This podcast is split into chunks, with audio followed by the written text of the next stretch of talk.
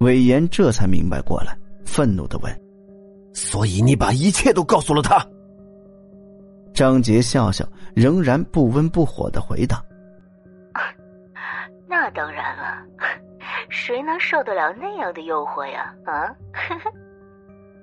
魏延想到药物的失效，马上问：“这么说，魏安从来没有喝过我买来的药？”张杰很得意，痴痴的笑起来：“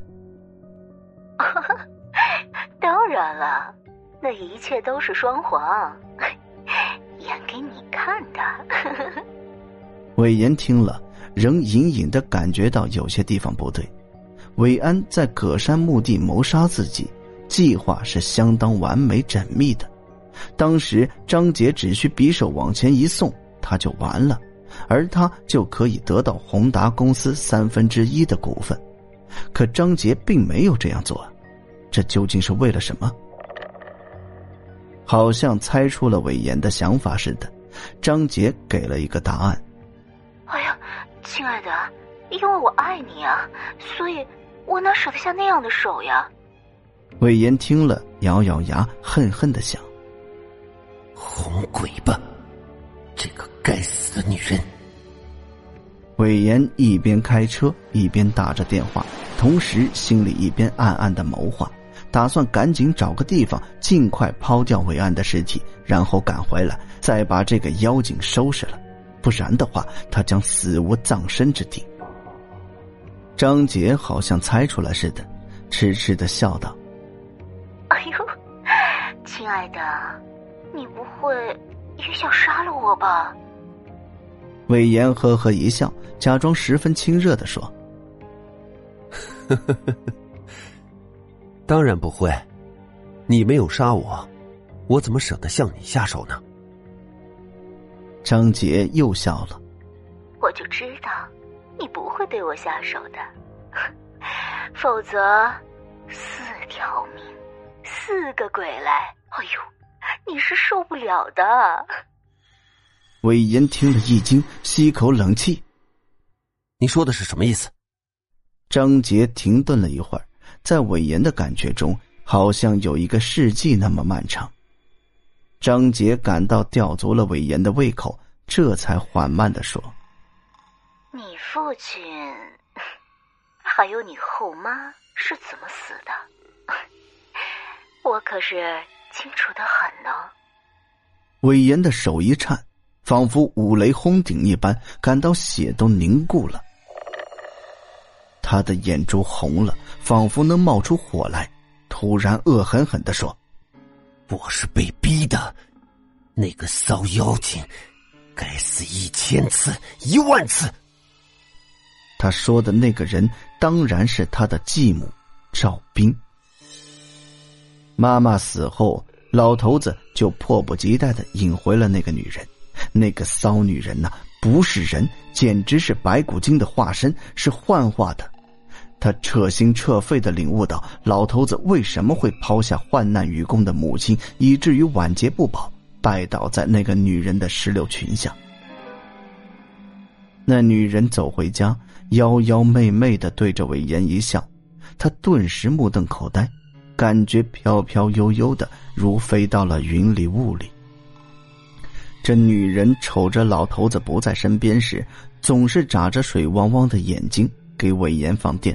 挑逗他，有时候还假装关心他，在他的身上拍一把或者捏一下，说他的衣服单薄了会着凉的，应当加一点。有一次瞅着没人，他竟然把软软的身子靠在魏延的身上，好像没有骨头一样。一个比自己还小，又是这样一个骚货，魏延本就是个花心大少爷。哪儿能不动心？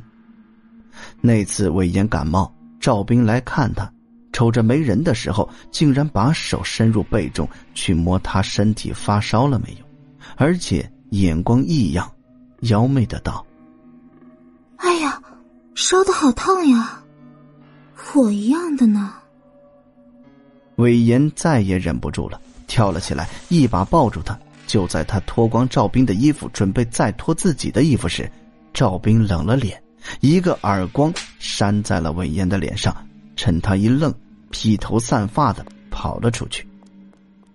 韦岩傻站在那儿，一时缓不过神来，不知赵斌一惊一乍的究竟演的是哪一出戏。当天，一组手机照片就到了老头子手中。赵斌流着泪说：“他没脸活了，韦岩想强奸自己。”老头子气得嘴唇发青，找到韦岩，指着他结结巴巴的大骂：“畜，畜生！”话还没说完，一头倒下，高血压发作，当即就住进了医院。在医院里，老头子悠悠的醒来，一边挂着氧气，一边屏退众人，叫来了韦岩。老头子一声长叹，瞪着他说。唉，家丑不可外扬啊！今儿叫你来，就是想告诉你，鉴于你这样的德行，难当大任。宏达公司的产业将一分为三，你、你弟弟还有赵兵。三人各得一份儿。韦岩急了，低声问道：“凭什么？”老头子可是答应过他，财产不分，等老头子退了，让他出来当董事长，主持公司的一切。听到韦岩的询问，老头子满脸通红，拍着床大怒说：“哼，畜生！”你知道为什么？韦岩跪在床前，流着眼泪，信誓旦旦的赌咒发誓，说自己是被冤枉的，是赵兵设下的计谋陷害自己，老天可以作证。可老头子偏是不听不信，歪过头，闭上眼，态度特别的坚决。他望着昏昏欲睡的老头子，眼睛凶光一闪，站了起来。看看四周无人，猛地关了氧气。老头子的嘴大大的张开，如沙滩上的鱼，呵呵几声，不一会儿便魂归西天。